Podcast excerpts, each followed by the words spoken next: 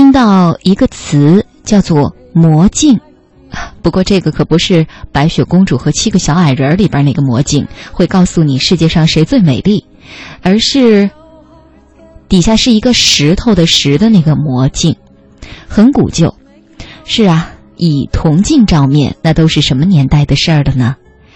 可是那个时候的镜子，就是拿一块一块的铜人工打磨，一直磨到光亮可见才成镜子的。磨这个字确实是有一点疼痛感，可是疼又如何呢？世间万物角角落落，哪个不在经历着磨呢？在磨中痛，也在磨中快乐和重生。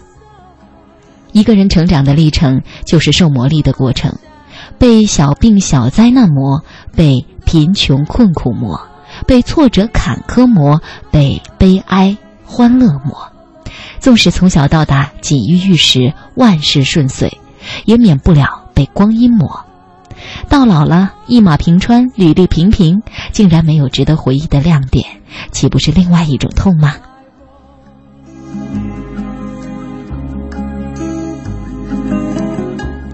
作家余华在《活着》当中说：“活着，在我们中国的语言里充满了力量。他的力量不是来自于叫喊，也不是来自于进攻，而是忍受。去忍受生命赋予我们的责任，去忍受现实给予我们的幸福和苦难、无聊和平庸。活着就是忍受，忍受就是磨砺，磨哪儿？”哪儿不痛呢？老辈人教人读书，爱说“文选烂，秀才”；教人学诗，爱到“熟读熟读唐诗三百首，不会写诗也会周”。那么“文选烂”，想来是九之字语步步生莲，字是磨烂的。那熟读唐诗何为熟呢？也不外乎磨烂了。嚼碎了，吸收了，跟自我融为一体了。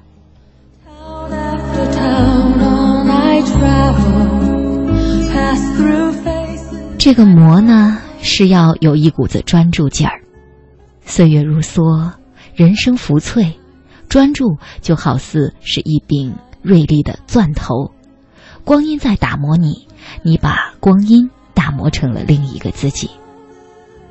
另外一本书《老残有记》的序里边说：“离骚为屈大夫之哭泣，庄子为蒙叟之哭泣，史记为太史公之哭泣，草堂诗集为杜工部之哭泣，李后主以词哭，八大山人以画哭，王实甫既哭既哭泣于《西厢记》，曹雪芹既哭泣于《红楼梦》，那都是男人的哭啊。”因心情，因心清，因心痴，因心悟，才有那时代顶尖的长歌当哭。那哭叫我一阵阵的心惊。他们把一腔情、整个心，投出横平竖直的文字和坎坷不平的世道人生，把生命打磨成了一场震撼史册的哭，至今哭声隐隐。光阴总是磨人。有繁华必有萧瑟，有红颜必有色衰，才是美目盼兮，转眼鹤发鸡皮。大自然的脚步，任谁能阻止得了呢？我们人类从来不具有光阴的所有权，我们只能打磨攥在手里的每一寸光阴。光阴磨人，最难的是坚持。跟你一道的路上，必有前行者，有歇脚者。有歌唱者，也有讥讽者。别人做什么，说什么，与你何干呢？唯一要做的，就是做好自己的选择，走出原则，走出情调，走出境界。万物走在节气里，你走在自己的路上。跟着光阴走，每一个不曾起舞的日子，都是对生命的辜负。泰戈尔说：“只有流过血的手指。”才能弹出世间的绝唱。看看吧，供我们使用的光阴最长不过三万六千多日，做复杂的事情真的不太够。那就在简简单单的事情里磨就一个自己。也许打磨的过程有点长，有点累，有点枯燥，但是你要真诚的喜爱受打磨的自己。